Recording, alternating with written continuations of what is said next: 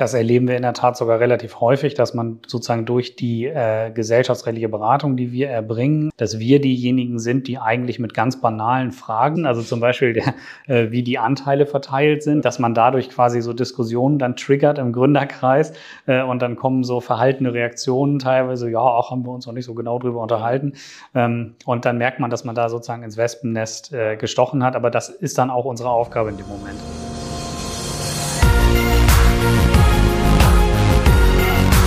B und P Business Talk. Der Wirtschaftspodcast aus der Metropolregion Hamburg. Präsentiert von Business and People. Ja, hallo, mein Name ist Tobias Pusch. Mit meiner Firma Wortlieferant produziere ich diesen Podcast. Was ist eigentlich der häufigste Fehler, den junge Gründer begehen, wenn sie mit ihrer Unternehmung starten? Über diese Frage habe ich gesprochen mit zwei Männern, die sich da in diesem Bereich wirklich gut auskennen, denn sie beraten häufig Gründer, beziehungsweise auch wenn es vielleicht in der Gesellschaft mal nicht ganz so rund läuft und es Streit gibt, dann helfen sie gern. Und zwar sind das die beiden Rechtsanwälte Titus Wolf und Dr. Sebastian von Alverden. Die sind Partner in der Kanzlei von Alverden, die ihren Sitz in Stade und in Hamburg hat. Ja, und dieser häufigste Fehler, der begangen wird, ist in ihren Augen, dass sich Gründer vorab zu wenig Gedanken machen. Und zwar darüber, welche Gesellschaftsform sie wählen wollen. Das hat so Auswirkungen natürlich auf Sachen wie die Steuerlast und Haftung und, und, und. Aber vor allem kann das unheimlich dabei helfen, Streit zu vermeiden, wenn man mehrere Gesellschafter an Bord hat. Denn alles, was man vorab klärt, das muss man hinterher nicht irgendwann mal mühsam und wahrscheinlich auch teuer aufräumen. Also wirklich ähm, ganz interessante Themen. Die beiden plaudern da wirklich ein bisschen aus dem Nähkästchen, aus ihrer langjährigen Erfahrung. Und was ich dabei gelernt habe und was ich auch total witzig fand, ist, wussten Sie eigentlich, dass man eine Gesellschaft gründen kann, ohne es zu merken? Ja, das geht. Wie das geht und ob Sie das selbst vielleicht sogar schon mal gemacht haben, das erfahren Sie hier in diesem Podcast. Viel Spaß beim Zuhören.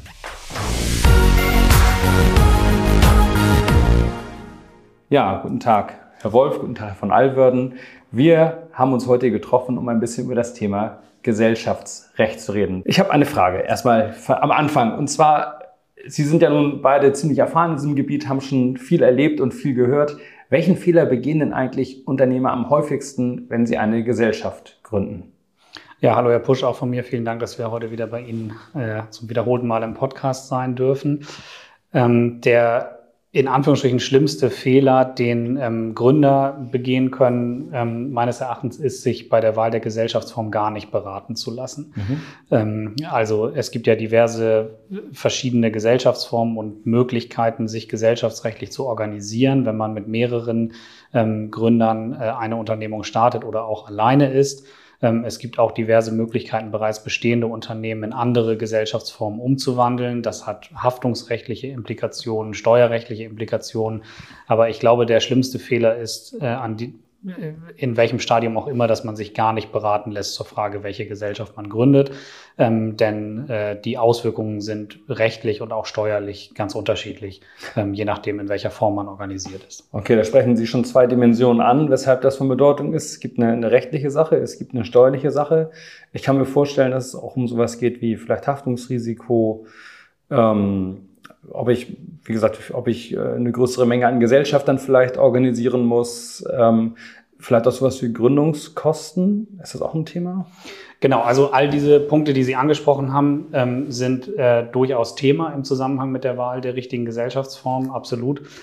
Ähm, vielleicht mal äh, um vorweg einen ganz grundsätzlichen Unterschied herauszuarbeiten in der äh, Bandbreite der verschiedenen Gesellschaftsformen. Es gibt sogenannte Personengesellschaften und es gibt Kapitalgesellschaften. Das mhm. ist eine grundsätzliche Unterscheidung, die man treffen kann im deutschen Recht, auch in den, in den meisten anderen Rechtsordnungen. Ähm, und Personengesellschaften sind grundsätzlich, ähm, auf eine kleine Ausnahme können wir gleich nochmal zu sprechen kommen, nicht haftungsabgeschirmt. Also um mal mhm. vielleicht auf die Haftungsfrage als erstes einzugehen. Also die Frage ganz konkret, wenn ich Insolvenz anmelden muss mit dem Unternehmen oder eine, einer, mich einer Forderung ausgesetzt sehe im unternehmerischen äh, Betrieb, die ich nicht mehr bedienen kann, ähm, habe ich dann äh, äh, einen Zugriff der Gläubiger auf mein Privatvermögen, ja mhm. oder nein. Mhm. Und bei Personengesellschaften ist das grundsätzlich der Fall. Also es besteht keine Haftungsabschirmung. Die bekannteste Personengesellschaft ist die GBR, die Gesellschaft bürgerlichen Rechts, ja. auch BGB-Gesellschaft mhm. genannt, mhm. ähm, die automatisch entsteht, wenn Leute mit einem äh, zumindest mal nach außen gerichteten Zweck äh, gemeinsam zusammenarbeiten. Ähm, und dann gibt es als weitere Unterform die sogenannten Personenhandelsgesellschaften. Das sind die OHG, offene Handelsgesellschaften, mhm. äh, Gesellschaft und KG, Kommanditgesellschaft. Ähm, das ist also der Bereich der sogenannten Personengesellschaften und die Kapitalgesellschaften demgegenüber als Überbegriff. Ähm, darunter fallen nicht ausschließlich, aber insbesondere die GmbH als, glaube ich, bekannteste und auch am ja. weitesten verbreitetste Gesellschaftsform und die AG Aktiengesellschaft. Mhm. Ähm, diese beiden Gesellschaften sind grundsätzlich gegenüber den Gesellschaftern haftungsabgeschirmt. Das heißt, der Aktionär oder auch der Inhaber von GmbH-Geschäftsanteilen, die Gesellschafter also dieser Gesellschaften, haften mit ihrem Privatvermögen grundsätzlich nicht für mhm. Verbindlichkeiten okay. dieser Gesellschaft. Das war der Punkt sozusagen Haftung und das mhm. ist eine ganz grundsätzliche Entscheidung, die man bei der Gründung treffen muss, in Abhängigkeit natürlich auch von den Haftungsrisiken, denen man sich ausgesetzt sieht. Wenn Sie mir eine kurze Anmerkung noch gestatten an der Stelle, Häufig im Gründungsstadium ist es natürlich so, wenn man insbesondere größere Bankverbindlichkeiten eingehen ja, möchte, ja. Ähm, dass man auch durch die Wahl einer Kapitalgesellschaft um die persönliche Haftung nicht unbedingt drumherum kommt. Ja, wenn man also eine initial gegründete GmbH, die noch relativ schwach kapitalmäßig mhm. ausgestattet ist, hochkapitalisieren möchte mit Fremdkapital, dann werden die Gläubiger in der Regel verlangen, dass man dann über Bürgschaften oder derartige ja. Konstruktionen trotzdem privat mit in die Haftung kommt. Ähm, aber das sind so die grundsätzlichen Unterschiede, was das Haftungsregime angeht. Okay. Herr Wolf, Sie sind ja nun ein ziemlicher Steuerfachmann. Was hat denn das steuerlich eigentlich für Auswirkungen, meine, meine Gesellschaftsform? Ich habe so ein bisschen im Kopf, ich bin ja Freiberufler, deswegen gilt bei mir mein persönlicher individueller Steuersatz. Ich glaube, wenn ich eine GmbH gründen würde, dann würde äh, nur die GmbH besteuert werden. Zumindest äh, im Sinne meiner Unternehmensgewinne, äh, oder? Genau, zumindest bis zur ersten Ausschüttung an die Gesellschafter ist das auch so. Da können wir ganz gut anknüpfen an diese Unterscheidung zwischen Personen- und Kapitalgesellschaften, die ähm, beide, zumindest was die Ertragssteuern angeht, einem unterschiedlichen Besteuerungsregime unterworfen sind. Ähm, Vereinfacht gesagt ist es bei der Personengesellschaft so, was zumindest die Einkommensteuer angeht, ist die gar nicht Subjekt der Besteuerung, sondern mhm. ist transparent. Also besteuert äh, werden nach der Einkommensteuer, wie wenn Sie privat sich jetzt auch unternehmerisch betätigen, nur die dahinterstehenden Gesellschafter. Es gibt zwar eine Gewinnermittlung auf Ebene mhm. der Personengesellschaft, Subjekt der Einkommensteuer sind aber immer die dahinterstehenden Gesellschafter, was mhm. auch bei der erstmal bei der Wahl der Gesellschaftsform und auch bei der Ausgestaltung des Gesellschaftsvertrages wichtig zu beachten ist, weil eventuell muss man Einkommensteuern vorauszahlen, die Gewinne sind aber natürlich immer noch im, im Unternehmen drin. Mhm. Anders ist das bei der Kapitalgesellschaft, die ist selber Subjekt der sogenannten Körperschaftssteuer. Also da wird das, was erwirtschaftet wird, mit Körperschaftssteuer und Gewerbesteuer belegt, aber nicht der dahinterstehende Gesellschafter der wird erst besteuert, wenn ausgeschüttet wird aus der Kapitalgesellschaft, dann entweder mit, mit Kapitalertragssteuer oder auch mit Teileinkünfteverfahren nach dem persönlichen Steuersatz. Aber das ein ganz wichtiger grundsätzlicher Unterschied, der auch in der Steuergestaltung vielleicht bei der Rechtsformwahl ähm, ja, einen gewissen Einfluss hat, dass man sagt, ich hänge vielleicht eine Holding oben drüber, die wird dann auch nochmal günstiger besteuert, als wenn ich direkt an mich ausschütte. Aber da auch wichtig zu beachten, einfach zwei unterschiedliche Besteuerungsregime für den Anfang bei der Wahl der Gesellschaftsform, besonders wenn man schon loslegt, vielleicht auch ganz wichtig, äh, weil wir auf häufige Fehler zu sprechen kamen, ab dem ersten Geschäftsvorfall ähm, alle Aufzeichnungspflichten erfüllen. Das ist mhm. ganz wichtig. Es gibt immer wieder Gründer, die, die legen natürlich voller Eifer los ja. äh, und lassen das ein bisschen außer Acht, was dann später zu Problemen führt, völlig unabhängig von der Gesellschaftsform. Natürlich ein bisschen strenger bei der Kapitalgesellschaft als bei so einem kleinen Einzelunternehmen, aber auch daran denken bei der Gründung. Ja, Steuern ist ja sowieso ein Thema, das viele erstmal ganz weit nach hinten stellen. Ne? So nach dem Motto, Finanzamt wird ja. sich schon melden, aber das ist bisweilen wahrscheinlich auch ein, auch ein kann auch ein Fehler sein. Ja.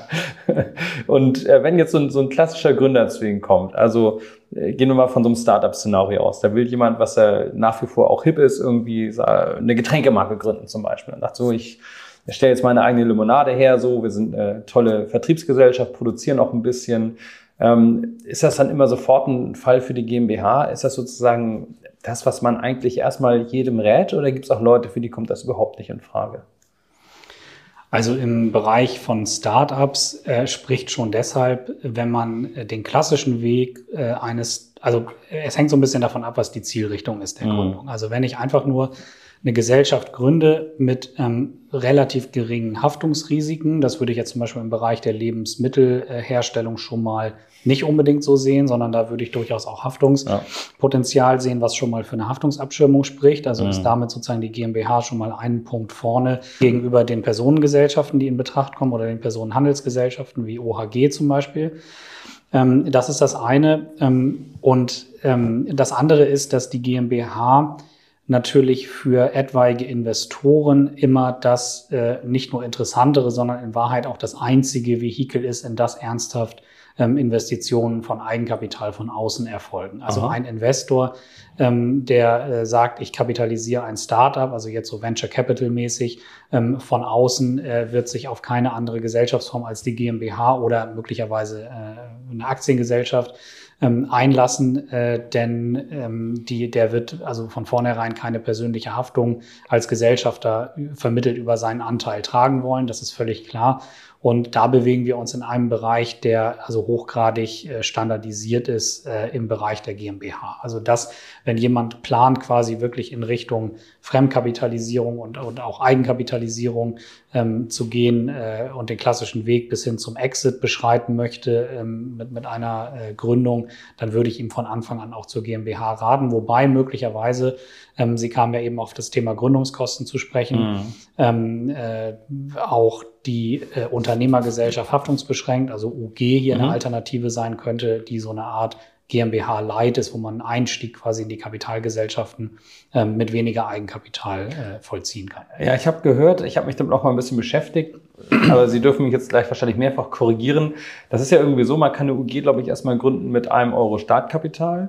Und ich bin aber verpflichtet, da immer reinzuschießen. Also ein Teil meines Gewinns muss immer da reinfließen, um dieses ähm, um letztendlich auf diese Mindestsumme von 25.000 Euro, glaube ich, äh, zu kommen, die bei einer genau. GmbH gilt. Also Ziel ja, der also, UG ist die Gründung der GmbH, oder? Ja, also im Gesetz ist es so angelegt, dass die UG so eine Art Vorform der GmbH ist mhm. und in der Tat ähm, wenn mit der ähm, UG Gewinne erwirtschaftet werden, was ja nicht unbedingt der Fall sein muss, mhm. aber wenn das der Fall wäre, dann besteht eine Pflicht, Rücklagen zu bilden ähm, die dann äh, in Eigenkapital irgendwann äh, übersetzt werden, so dass die 25.000 mhm. Euro erreicht werden und dann im Wege der Kapitalerhöhung daraus eine ähm, äh, Gesellschaft mit beschränkter Haftung wird. Das ist schon von Anfang an die Zielrichtung.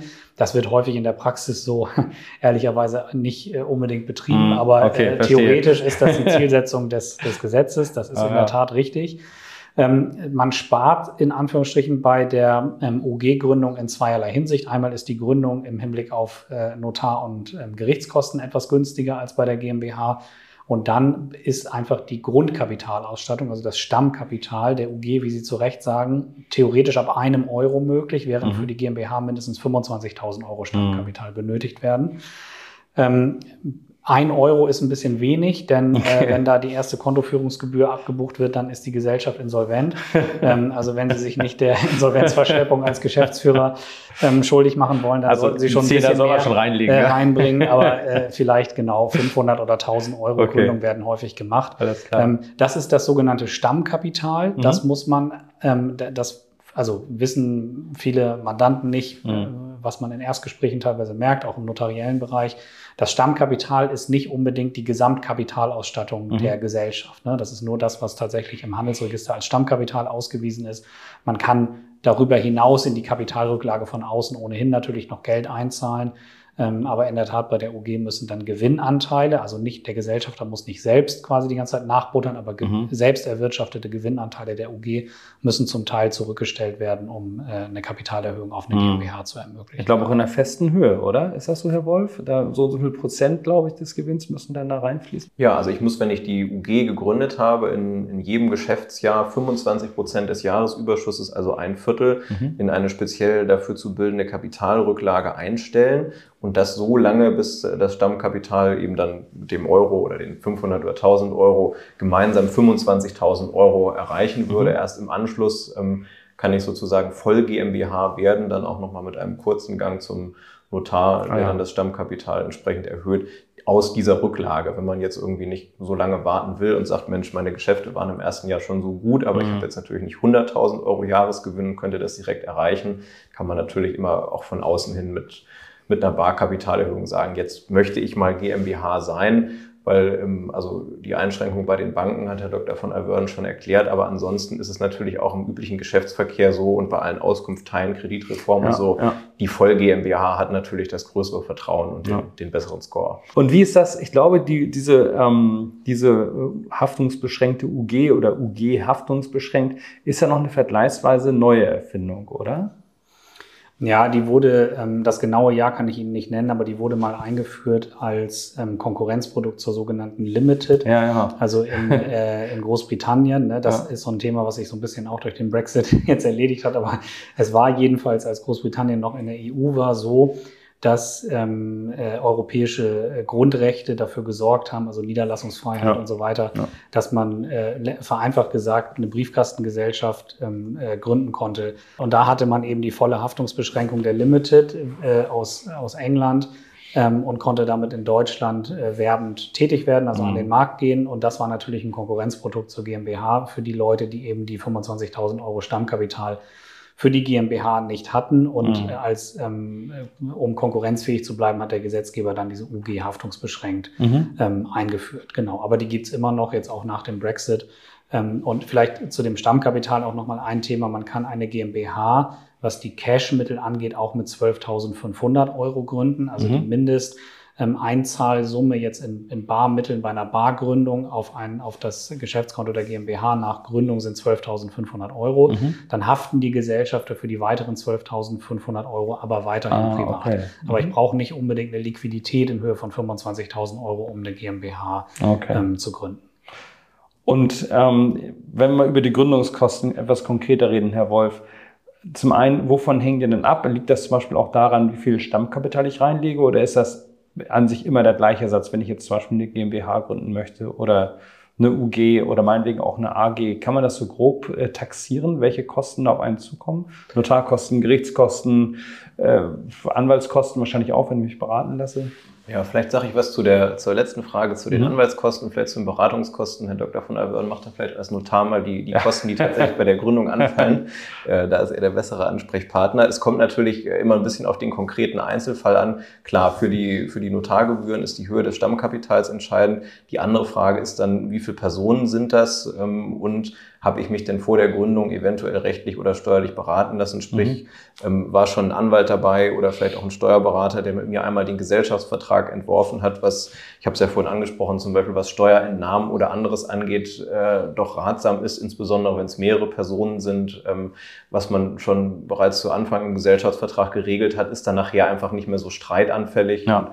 Da sollte man vielleicht auch zur Möglichkeit greifen, insbesondere bei mehreren vorher zumindest mit einem Anwalt mal den Gesellschaftsvertrag durchzugehen. Da ist am Ende doch, insbesondere wenn jemand das Unternehmen verlassen möchte, wer Geschäftsführer wird, wie der Rechtsverkehr zwischen den Gesellschaften und der Gesellschaft geregelt wird. Also da gibt es viele Themen, die man regeln kann und sollte und nicht dann unbedingt zum einfach nur zum Musterprotokoll ähm, greifen soll. Das ist natürlich eine Frage und was man immer machen sollte oder was man spätestens nach der Gründung auch machen muss, einmal den, den Steuerberater des Vertrauens konsultieren, wenn man nicht alles selber machen möchte, zumindest diesen Bogen zur steuerlichen Erfassung ausfüllen. Ähm, das geht wahrscheinlich beim Steuerberater meist mit, mit wenigen hundert Euro. Diese mhm. Gründungsberatung ist manchmal ähm, standardisiert nach Pauschalen beim, beim ah, Anwalt. Das mhm. wird sich wahrscheinlich so zwischen zwischen 1000 und 4000 Euro, je nachdem abspielen, ja. auch wie, wie aufwendig das ist, wie viele Gesellschafter beteiligt sind ja, mit den Gründungskosten, was vielleicht in steuerlicher Richtung oder auch für die Gründer selbst noch interessant ist, diese Kosten dieser Gründungsberatung können immer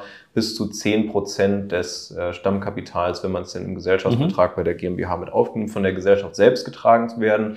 Also ah, auch da okay. muss der Gründer nicht vollständig in die private Schatulle mhm. greifen, sondern kann schon sagen, okay, das Stammkapital ist aufgebracht davon zahlen wir jetzt mal den beratenden Rechtsanwalt oder Steuerberater. Und ich glaube ja auch gut ausgegebenes Geld, nicht? Weil wenn man gründet, dann versteht man sich in der Regel ja gut. So, da ist noch irgendwie, man kann über alles reden. Da einfach mal alles klären. Wie ist das vielleicht auch, wenn jemand Anteile abgeben möchte oder eben beim Ausstieg, ne? Wie deine Bewertung ist und, und, und. Ich kann mir vorstellen, da lauern potenziell gigantische Streitthemen. Und ich glaube, das Geld, was man am Anfang in eine gute Beratung steckt, da spart man sich hinterher ähm, bei Streitkosten. Ja, das, also das ist tatsächlich sehr gut investiert. Am Anfang rechnet man ja nicht mit immensen Werten, aber wenn das mhm. Unternehmen erstmal gewachsen ist und einen großen Wert hat, einer will aussteigen, man hat Meinungsverschiedenheiten, welchen Investor man reinnehmen möchte, ja. an wen man vielleicht verkaufen will, ja. ob man überhaupt verkaufen möchte. Ähm, das ist natürlich alles am Anfang viel, viel günstiger und gut investiertes Geld, äh, das man da hat, geregelt, als wenn man später sich darüber streitet und dann vielleicht der potenzielle Käufer oder Investor schon, schon weg ist oder man mehr darüber streitet, als vielleicht das operative Geschäft durchführen zu können. Hm. Ja, ähm, Herr von Allwürden. Und was will der Notar so sehen, wenn eine GmbH gegründet wird? Wovon ja, die, äh, also genau, das hängt von verschiedenen Faktoren ab. Also die, mhm. es gibt keine jetzt ganz einfache Antwort und in der Tat hängt es auch von der Höhe des Stammkapitals mhm. ab. Also wenn Sie jetzt über diese 25.000 Euro Mindeststammkapital deutlich hinausgingen, also über 30.000 Euro, das würde dann zum Beispiel auch höhere Gebühren auslösen. Mhm. Wenn Sie mit 100 oder 250.000 Euro können Sie ja theoretisch auch Stammkapital ja, ja. Ähm, eine GmbH gründen. Ähm, das wirkt sich aus. Dann wirken sich auch so Fragen aus wie ähm, Anzahl der bestellten Geschäftsführer. Mhm. Ähm, das ist dann auch eher im UG-Bereich noch relevant, also wo wir etwas niedrigere Kosten haben. Aber Sie können so damit rechnen, dass die Gründung einer GmbH äh, Notarkosten und Gerichtskosten zusammengenommen so im Bereich 800 bis 1000, 200, 1300 mhm. Euro liegt, brutto jetzt gerechnet und äh, eine UG nach Musterprotokoll. Das wäre der einfachste Fall. Dann können Sie aber nur einen Geschäftsführer haben. Also das mhm. ist wirklich eine ganz äh, plain vanilla UG mhm. ähm, mit so einem Musterprotokoll, wo auch nichts verändert werden kann. Also Sie haben auch keine individuelle okay. Satzung dann. Ähm, äh, da sind Sie bei circa 200 Euro für Gerichts- und Notarkosten. Okay. Also das ist tatsächlich relativ günstig ähm, okay. abzubilden. Und AG ist noch etwas teurer. Das geht ja. so bei 1300 ja. Euro ungefähr los.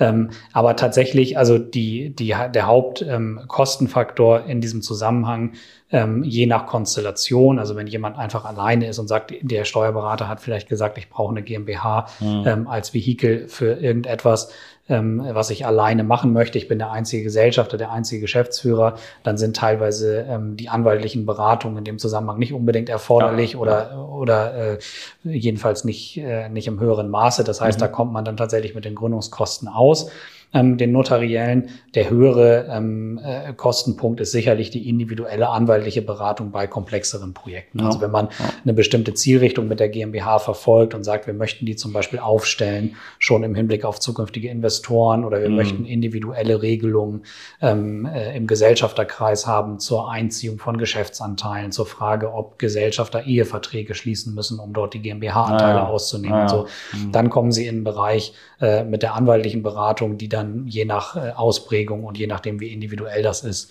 ähm, in den Dimensionen liegt, die Herr Wolf genannt hatte. Ne? Und da profitiert man ja wahrscheinlich auch von dem Erfahrungsschatz eines guten Anwaltes, denn der kann oder der kennt Szenarien, ne, was alles passieren kann. Sie haben es eben genannt mit den Ehepartnern, die, äh, wo vielleicht auch Regelungen gefunden, äh, gefunden werden müssen. Denn wenn zum Beispiel jemand was vererbt, ne, im Todesfall sitzen auf einmal genau. ganz anders damit ja. drin. Ja. Und äh, nichts ist mehr so schön, wie es vielleicht vorher war. Ne?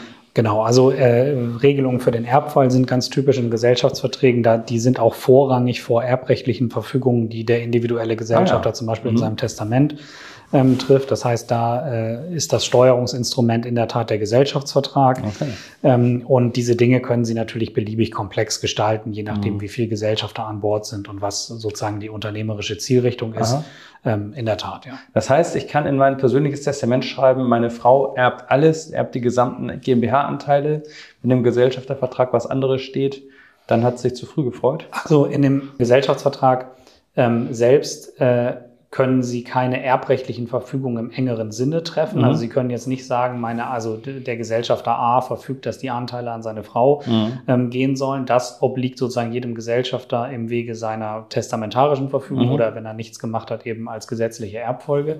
Sie können aber ähm, im Gesellschaftsvertrag Regelungen treffen, die dem vorgehen, was dort passiert, insofern als dass dann zum Beispiel die Anteile im Todesfall von dem Erben eingezogen werden können mhm. gegen eine bestimmte Abfindung. Und mhm. dagegen könnte okay. der sich auch nicht wehren. Ne? Alles also er wird dann mhm. trotzdem Erbe, das kann nicht ausgeschlossen werden.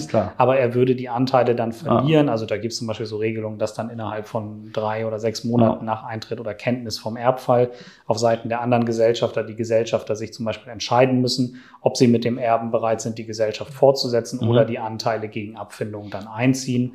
Genau, also da. Ähm, da tritt ein Mechanismus in Gang sozusagen. Genau, ne? da tritt ein Mechanismus in Kraft. Mhm ähm, und äh, so ähnlich ist das auch mit diesen Ehevertragsregelungen, die ich kurz mal angerissen hatte.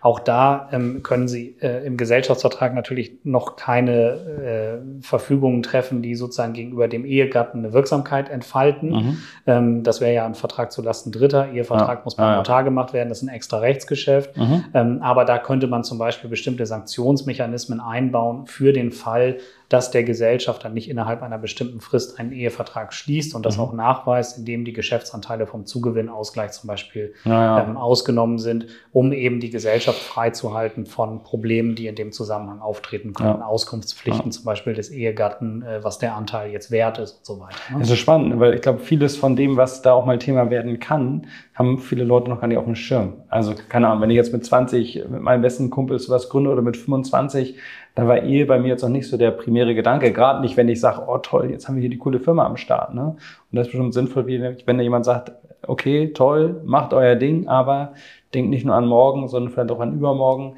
Denn am Ende ist es ja vergleichsweise geringer Aufwand, den ich da treibe, um so ein paar Sachen abzudichten, oder?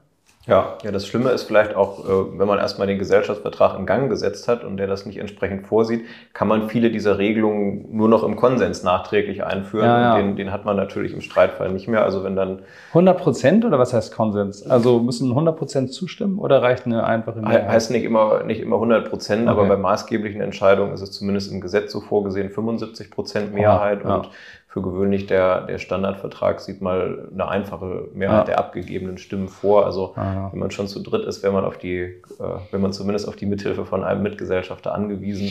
Deshalb umso wichtiger, das ja ganz am Anfang einmal zu durchdenken, auch wenn man es jetzt anspricht, gerade so, vielleicht will man vereinzelte Entscheidungen im Gesellschaftsvertrag drin haben, die mit einer besonderen Mehrheit verbunden sind oder mhm. so. Mhm. Auch daran sollte man denken, ja. Ja, vor allem, man spart sich, wie gesagt, auch da den Ärger und ähm, letztendlich, wenn man an dieser Stelle einen Konflikt hat und sich da vielleicht nicht einig ist, schon bei der Gründung, dann nützt es, glaube ich, nichts, das zuzuschweigen, das Ding so zu unterschreiben, wie es ist und hat man diesen Konflikt einfach nur aufgeschoben.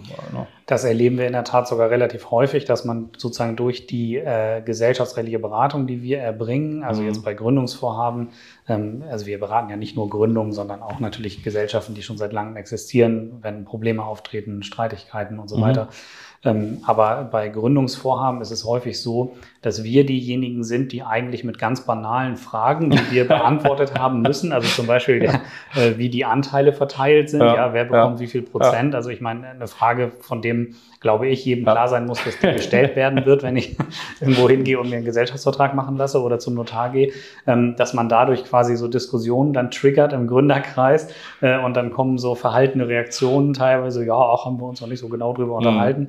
Mhm. und dann merkt man, dass man da sozusagen ins Wespennest äh, gestochen hat. Aber das ist dann auch unsere Aufgabe in dem Moment. Also ja. ähm, die, äh, die Klarheit und, und äh, Transparenz muss dann einfach hergestellt werden im Kreise der Gründer, ähm, dass man sich, äh, dass man wirklich ein Einvernehmen darüber erreicht, wie Dinge zu laufen haben. Ne? Mhm. wer wird zum Beispiel Geschäftsführer? Also die, die Bestimmt auch eine wichtige Frage. Ne? Der, genau, der, ja, der ja. Unterschied, ne, nämlich auch zwischen Geschäftsführer und Gesellschafter, ist ja. vielen ähm, äh, juristischen Laien logischerweise mhm. im, im Gründungsstadium auch gar nicht so klar. Also der mhm. Geschäftsführer, der sozusagen das Organ ist, was die Gesellschaft nach außen vertritt mhm. und im äh, täglichen Doing die Geschäfte führt, was ein Gesellschafter eben qua seiner Gesellschafterstellung nicht kann. Also mhm. selbst wenn ich 99 Prozent an einer GmbH habe oder auch 100 Prozent, dann ist erstmal primär im täglichen ähm, operativen Doing der Geschäftsführer zuständig und mhm. nicht ich als Gesellschafter. Mhm. Ne? Und das sind so, so Dinge, die man bei der Gelegenheit dann äh, klärt. Ähm, auch Vertretungsbefugnisse von Geschäftsführern zum Beispiel haben mhm. die Einzelvertretungsbefugnis oder so, naja. wo gemeinsam entscheiden können. Ähm, und da äh, sticht man dann ab und zu mal ähm, in ein Wespennest und merkt, dass sich äh, die Gründer jetzt erstmals ähm, dass jeder sich angestachelt mit, durch uns dass, wirklich Gedanken darüber macht. Dass jeder sich mit zwei Drittel der Anzahl, Anteile als genau. alleiniger Geschäftsführer ja. schon gesehen hat. Ja, ja, dann, ja. Wenn das vier Leute sind, kommt es rechnerisch nicht ganz hin. Ne? Wobei man da vielleicht sagen kann, dass äh, mit dem Geschäftsführer hat man jetzt nicht, nicht unbedingt Schattenseiten, aber das geht natürlich auch mit einem gewissen Mehr an, an Verantwortung und Haftungsrisiko einher. Ja. Also vielleicht auch äh, nochmal aus der steuerlichen Perspektive betrachtet. Wir haben ja so schön darüber gesprochen. Grundsätzlich hat man in der Körperschaft, also der GmbH, mal eine Haftungsabschirmung, so dass man nicht mit, mit privatem Vermögen haftet. Das ist dogmatisch gesehen sozusagen auch korrekt. In der Praxis ähm, trifft es aber zumindest dann im Insolvenzfall häufig auch den Geschäftsführer, der dann für mal unabhängig von Steuerzahlungsvorfällen nach formellem Eintritt der Insolvenz, äh, eigenem Verschulden gegenüber der Gesellschaft und so haften soll und äh, nicht zuletzt auch das Finanzamt kommt dann meistens, wenn der Insolvenzfall auch dadurch begründet ist, dass Steuern eben nicht beglichen worden sind oder vielleicht Erklärungen nicht mhm. abgegeben worden sind. Mhm. Auch die gehen am Ende auf den Geschäftsführer zu, fast als wäre er Einzelunternehmer ja. und sagt, okay, du haftest zwar jetzt nicht für Schulden der Gesellschaft, aber für dein Verschulden, dass ja. du Steuererklärungspflichten oder auch nur Steuerentrichtungspflichten, also schlicht die pünktliche Steuerzahlung nicht mhm. gemacht hast. Mhm. Und ähm, auch da hat natürlich der Geschäftsführer doch ein gewisses Mehr an Verantwortung und ein gewisses Mehr an Risiko, auch wenn okay. natürlich dann jeder gerne die, die Geschicke mitbestimmen will. Äh, Verantwortung ist natürlich auch ein bisschen dabei. Also Geschäftsführer wird der, der noch kein Haus hat am besten. Ja, so, so, so wollte ich den Teufel jetzt noch nicht an die Wand malen, aber der, ja, ja. der hat natürlich in gewissermaßen zu jemandem, der nur kapitalmäßig beteiligt ist, wo ja auch die eigentliche Rolle als Gesellschafter gedacht ist, hat er natürlich mehr Verantwortung und dadurch auch in gewisser Weise höheres Risiko. Aber auch mehr Macht sozusagen. Er sitzt an den Hebeln so ein bisschen, er kriegt das Tagesgeschäft mit, ist halt, ist halt eine, eine nicht ganz, nicht ganz äh, profane Abwägung.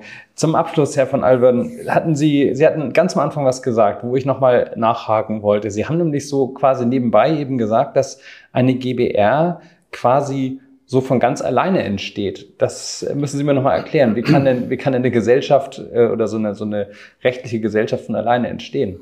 Ja, also die, die GBR, ähm, zumindest auch so wie sie jetzt ausgestaltet ist im Gesetz, da wird es einige Änderungen im kommenden Jahr geben, dass GBRs auch registriert werden können in einem Register ähm, und teilweise auch müssen.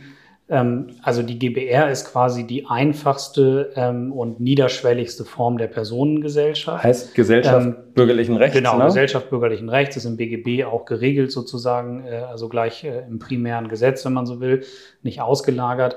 Und ähm, die entsteht in dem Moment, wo äh, mehrere Personen ähm, einen gemeinsamen Zweck ähm, für etwas verfolgen. Ähm, es gibt das auch als reine Innengesellschaft, aber nehmen wir jetzt mal den Fall zumindest der Außengesellschaft. Also wenn äh, mehrere Personen zu zweit oder zu dritt oder zu viert sich zusammenschließen und sagen, wir ähm, sind jetzt tätig, weil wir gemeinsam äh, irgendeine Unternehmung beginnen. Eine Band. Ja, und eine Band zum Beispiel auch und äh, auf Hochzeiten kostenpflichtig auftreten mhm. als Beispiel dann habe ich in dem Moment automatisch eine GBR und ich habe quasi ähm, durch diese faktische Ingangsetzung und den mündlichen ähm, Gesellschaftsvertrag, der natürlich sich letztlich auf äh, fast, ähm, also auf ganz wenig Regelungen beschränkt, ja. nämlich dass wir gemeinsam tätig werden ja. ähm, äh, und als Band auftreten wollen und eben Geld dafür verlangen wollen.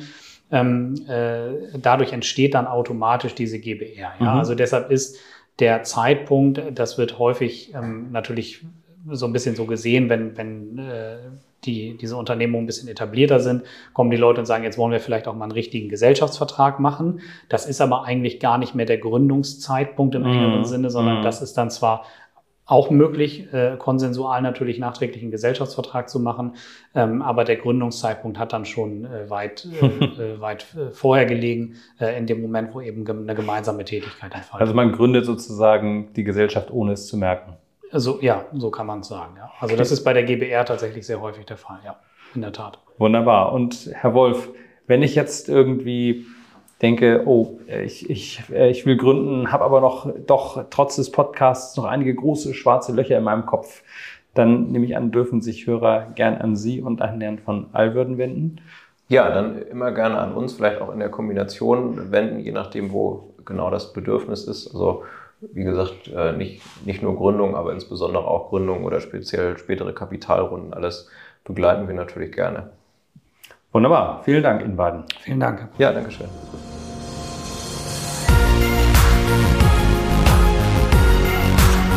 Das war der B&P Business Talk. Der Wirtschaftspodcast aus der Metropolregion Hamburg. Präsentiert von Business and People.